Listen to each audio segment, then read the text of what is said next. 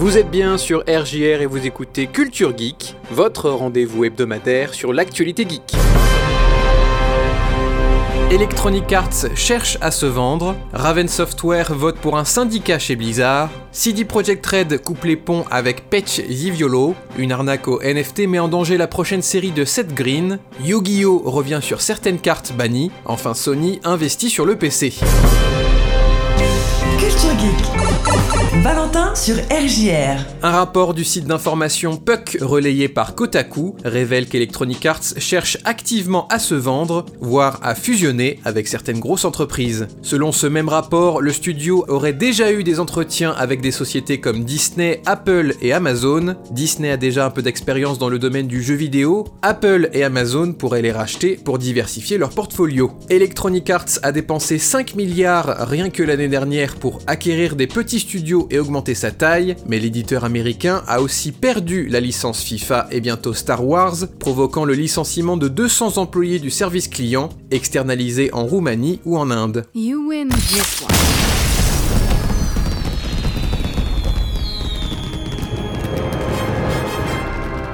C'est une première dans un studio AAA aux États-Unis. Les employés de l'assurance qualité de Raven Software ont voté la création d'un syndicat chez Activision Blizzard. Ils viennent de remporter une bataille débutée il y a bientôt 6 mois. Fin janvier de cette année, les employés militants du département d'assurance qualité de Raven Software soumettaient la création de leur syndicat à l'approbation d'Activision Blizzard. La société aurait pu montrer sa bonne foi en accédant à cette demande, mais Activision Blizzard a préféré refuser de reconnaître spontanément ce syndicat. Le National Labor Relation Board a finalement rejeté les objections d'Activision Blizzard, une institution arbitrant ce genre de contentieux. La décision a été prise à l'issue d'un vote. Sur les 28 personnes pouvant voter, 24 se sont prononcées et 2 voix ont été annulées. La création du syndicat a été votée à 19 voix contre 3, le premier à voir le jour au sein d'une entreprise aussi importante outre-Atlantique.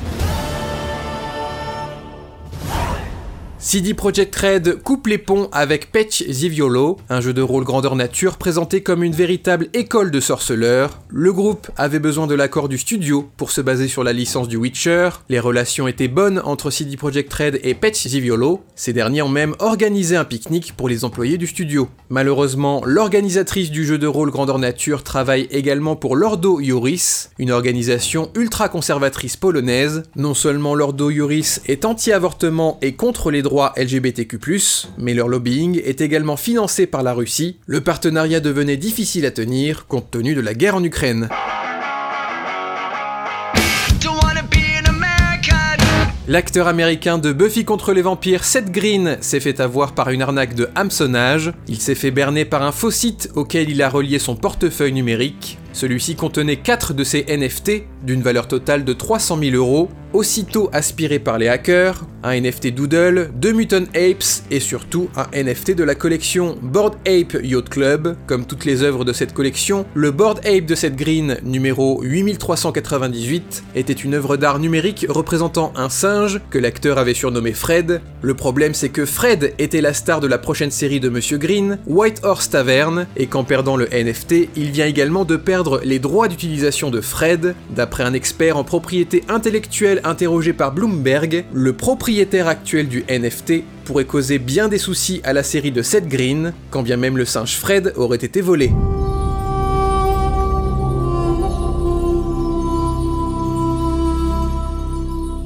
Le compte Twitter officiel de Yu-Gi-Oh! a annoncé aux joueurs et joueuses que 5 cartes bannies vont voir leur interdiction levée. Changement de cœur, Singo clavier pot artiste, Yata Garazu, saut temporel et avion à réaction synchronique. Concrètement, ces cartes seront déplacées de la catégorie interdite à limitée, ce qui signifie que les joueuses pourront en ajouter une seule et unique copie dans leur deck. La puissance moyenne des cartes Yu-Gi-Oh! ayant augmenté, l'éditeur pense qu'elles peuvent faire leur retour sans trop déséquilibrer le jeu. Ces cartes ont été bannies de la compétition il y a plus de 15 ans, comme par exemple le changement de cœur, un sort qui vous donne le contrôle d'un monstre adverse, interdite en 2005, et Yata Garazu, un esprit corbeau qui empêche l'adversaire de piocher, banni en 2004. C'est dans un briefing destiné aux investisseurs qu'on apprend que Sony prévoit de porter davantage de ses jeux sur PC. D'ici 2025, un tiers des jeux du portfolio Sony atterriraient sur PC. Jusqu'à présent, les jeux Sony sont restés exclusifs à leur console PlayStation, mais ces dernières années, plusieurs d'entre eux ont connu de gros succès sur PC. Death Stranding, Horizon Zero Dawn, Days Gone, God of War ou encore Uncharted. Sony estime que les portages sur PC lui rapporteraient 300 millions de dollars en 2022, soit 3 fois plus que l'année dernière, et 10 fois plus qu'en 2020. Les rumeurs misent sur Returnal comme étant le prochain jeu exclusif à la PlayStation 5 qui arriverait sur PC.